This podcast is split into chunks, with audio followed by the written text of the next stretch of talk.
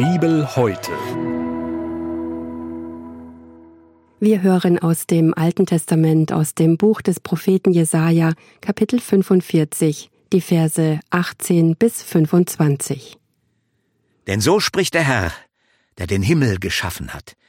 Er ist Gott, der die Erde bereitet und gemacht hat. Er hat sie gegründet. Er hat sie nicht geschaffen, dass sie leer sein soll, sondern sie bereitet, dass man auf ihr wohnen solle. Ich bin der Herr und sonst keiner mehr. Ich habe nicht im Verborgenen geredet, an einem finstern Ort der Erde.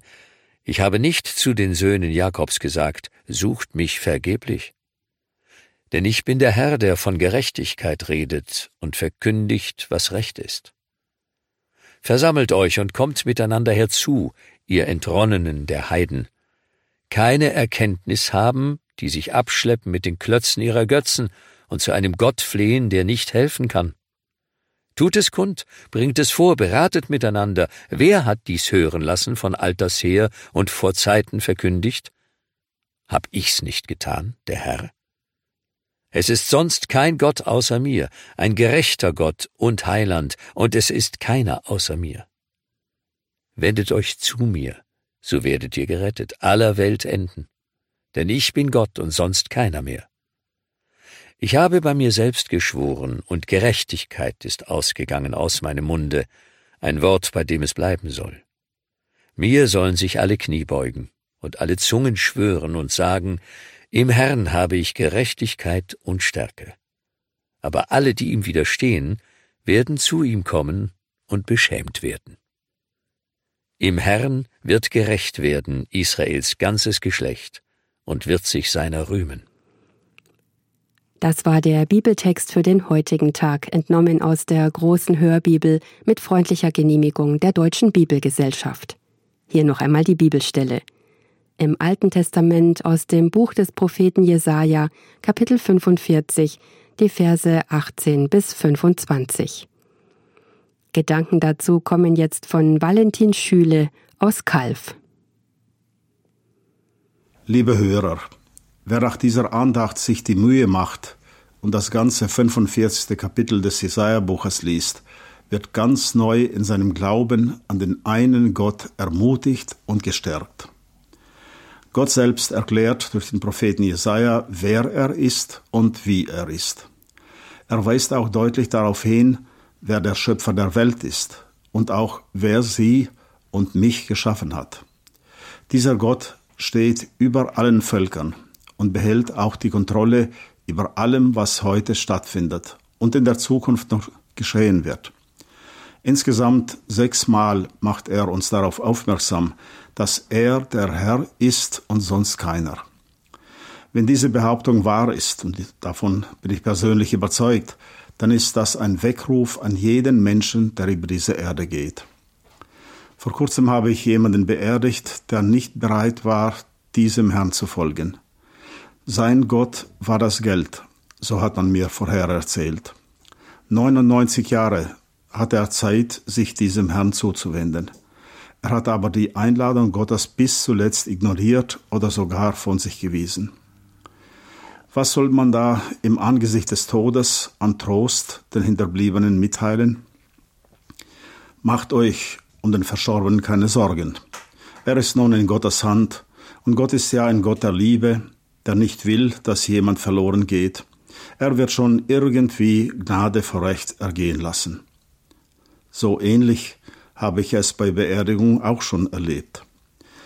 Ich habe dann den vielen Verwandten und Bekannten, denen der Tod noch bevorstand, vom Heiland und Erlöser erzählt. Von Jesus Christus, der zu uns in die Welt gekommen ist, der für unsere Schuld am Kreuz von Golgatha sein Blut vergossen hat, der gestorben und auferstanden ist und der uns den ewigen Gott geoffenbart hat. Dieser Jesus Christus wird hier in unserem heutigen Text beschrieben. Er ist der Heiland und Erlöser der Welt. Er ist der Herr, der Himmel und Erde geschaffen hat. Er ist Gott, der die Erde bereitet und gegründet hat. Mit vollem Recht kann er auch deshalb behaupten, ich bin der Herr und sonst keiner mehr. Und dieser Herr lädt Sie und mich ein, ihn zu suchen. Und er will sich von ihnen und mir finden lassen. Denn er ist nicht ferne von einem jeden von uns.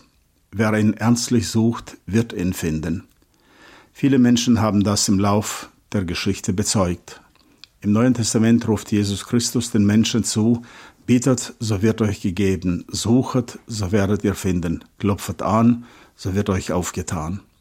Und wer an den Sohn glaubt, der hat das ewige Leben. In unserem Text wird der Herr auch als der beschrieben, der von Gerechtigkeit redet. Auch das trifft auf Jesus Christus zu. Ja, er redet nicht nur von Gerechtigkeit, sondern er ist selbst der Gerechte, der für die Ungerechtigkeit der ganzen Menschheit gestorben ist. Und jetzt wird dem, der an Jesus Christus glaubt, diese Gerechtigkeit angerechnet. Es ist die einzige Gerechtigkeit, die vor Gott gilt.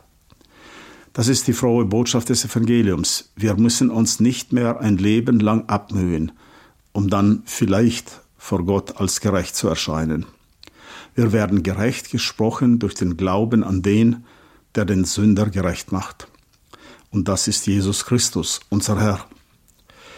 Der Apostel Paulus war von dem Opfertod Jesus so beeindruckt, dass er später an die Philipper schrieb, darum hat ihn auch Gott erhöht und hat ihm den Namen gegeben, der über alle Namen ist. Wir leben heute in einer sehr offenen und angeblich toleranten Gesellschaft. Da passt so ein Herr und Gott gar nicht mehr so richtig rein.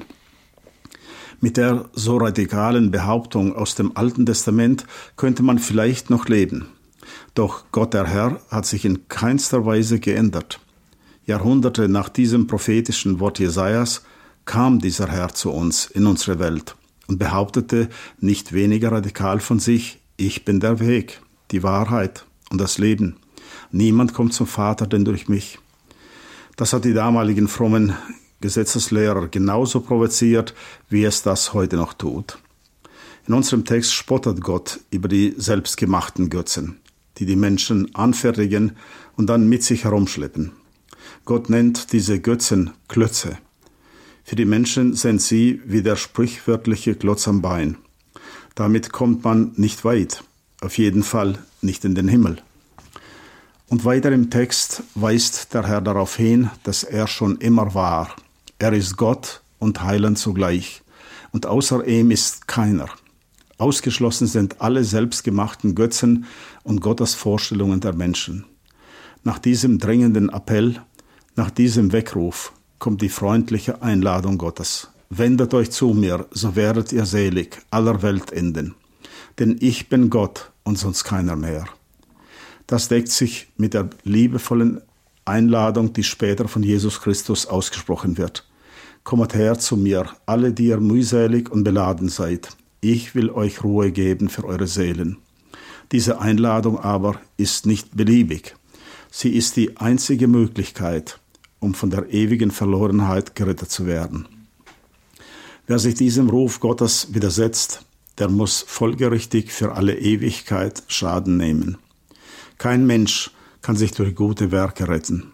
Selbstgerechtigkeit zählt bei Gott nicht. Das galt damals für das auserwählte Volk und das gilt auch heute noch für jeden Menschen. Ohne Ausnahmen werden Menschen gerecht vor Gott durch den Glauben an Jesus Christus. Er ist als Gerechter für die Ungerechten, für ihre Sünden gestorben.